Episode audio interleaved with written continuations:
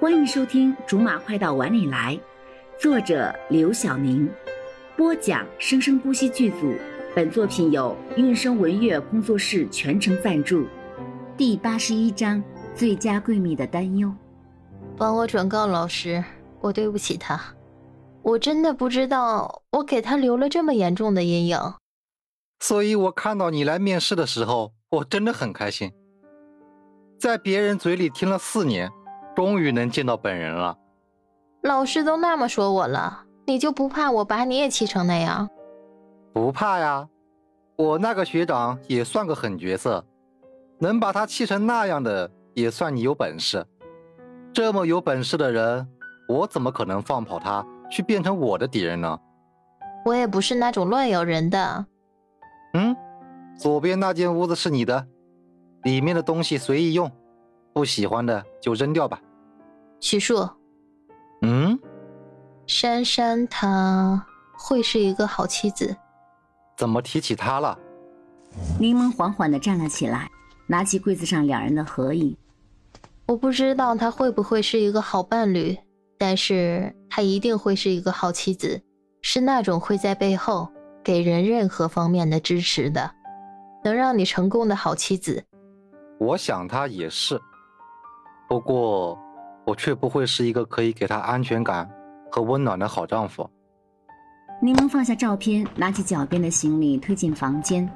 霍乱的行李经过刚才的一通折腾，箱子已经扣不上了。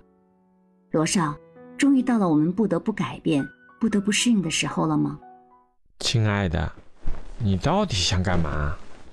宋永明终于受不了在床上翻来覆去的几个小时的毛飘飘了。自从柠檬走了之后，他就说困了要睡觉。可是已经几个小时过去了，他除了嘴里说要睡觉，还真的一点要睡觉的意思都没有。不行，毛飘飘猛地掀开被子坐了起来。我要去找罗少，说着就开始找拖鞋、穿衣服，连灯都等不及去开，就冲了出去。你知道现在几点了吗？已经一点多了。所以呢？所以我要等到一会儿天亮了，安心的吃完早饭再去吗？等不及呀！宋武明抢下毛飘飘的外衣，强迫他看着自己。告诉我，你现在去找罗少想干什么？让他去救柠檬啊！柠檬不会有危险的，那个律师我也接触过，是个正正经经的律师，不会对柠檬怎么样的。反过来说，柠檬不对别人怎么样就不错了。他就不明白，把柠檬跟别人关在一起的时候。被关心的不应该是另一个人吗？无论如何，柠檬也不会吃亏的，不是吗？你就上次打官司那几天而已，能接触那个徐处多少呀？万一他是什么变态杀人狂，舅舅那柠檬羊入虎口呢？放心吧，以柠檬的变态程度，你觉得会有人在这方面胜过他吗？你忘了之前有一次，一个变态暴露狂在网上给柠檬发裸照？到最后却跟柠檬求饶，说不要再折磨他了那个人吗？所以啊，你不要再去担心，可以了吗？我还要怎么才能不担心？而且他担心的才不是宋永明说的这件事，好不好？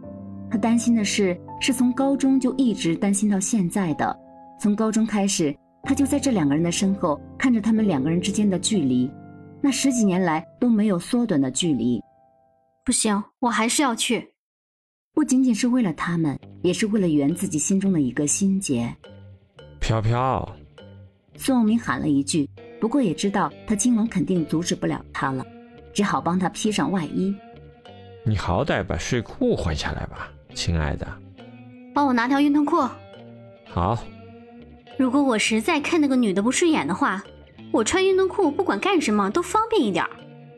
正在衣橱里找裤子的宋永明手顿了一下，回头木木地看着毛飘飘。你想干什么？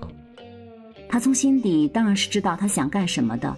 以他和柠檬的交情来看，他们彼此之间为对方做什么，好像都是情侣之间的事情。可是他现在无论心情还是表情上都好吓人，还是不由得多问了一句：万一这女的在柠檬走了之后就住进罗莎的房间里了，又万一……一会儿这女的干了点什么我看不过去的事情，穿着运动裤我揍她也方便些。好了，以上就是我们播讲的本章的全部内容，感谢您的收听，我们下集不见不散。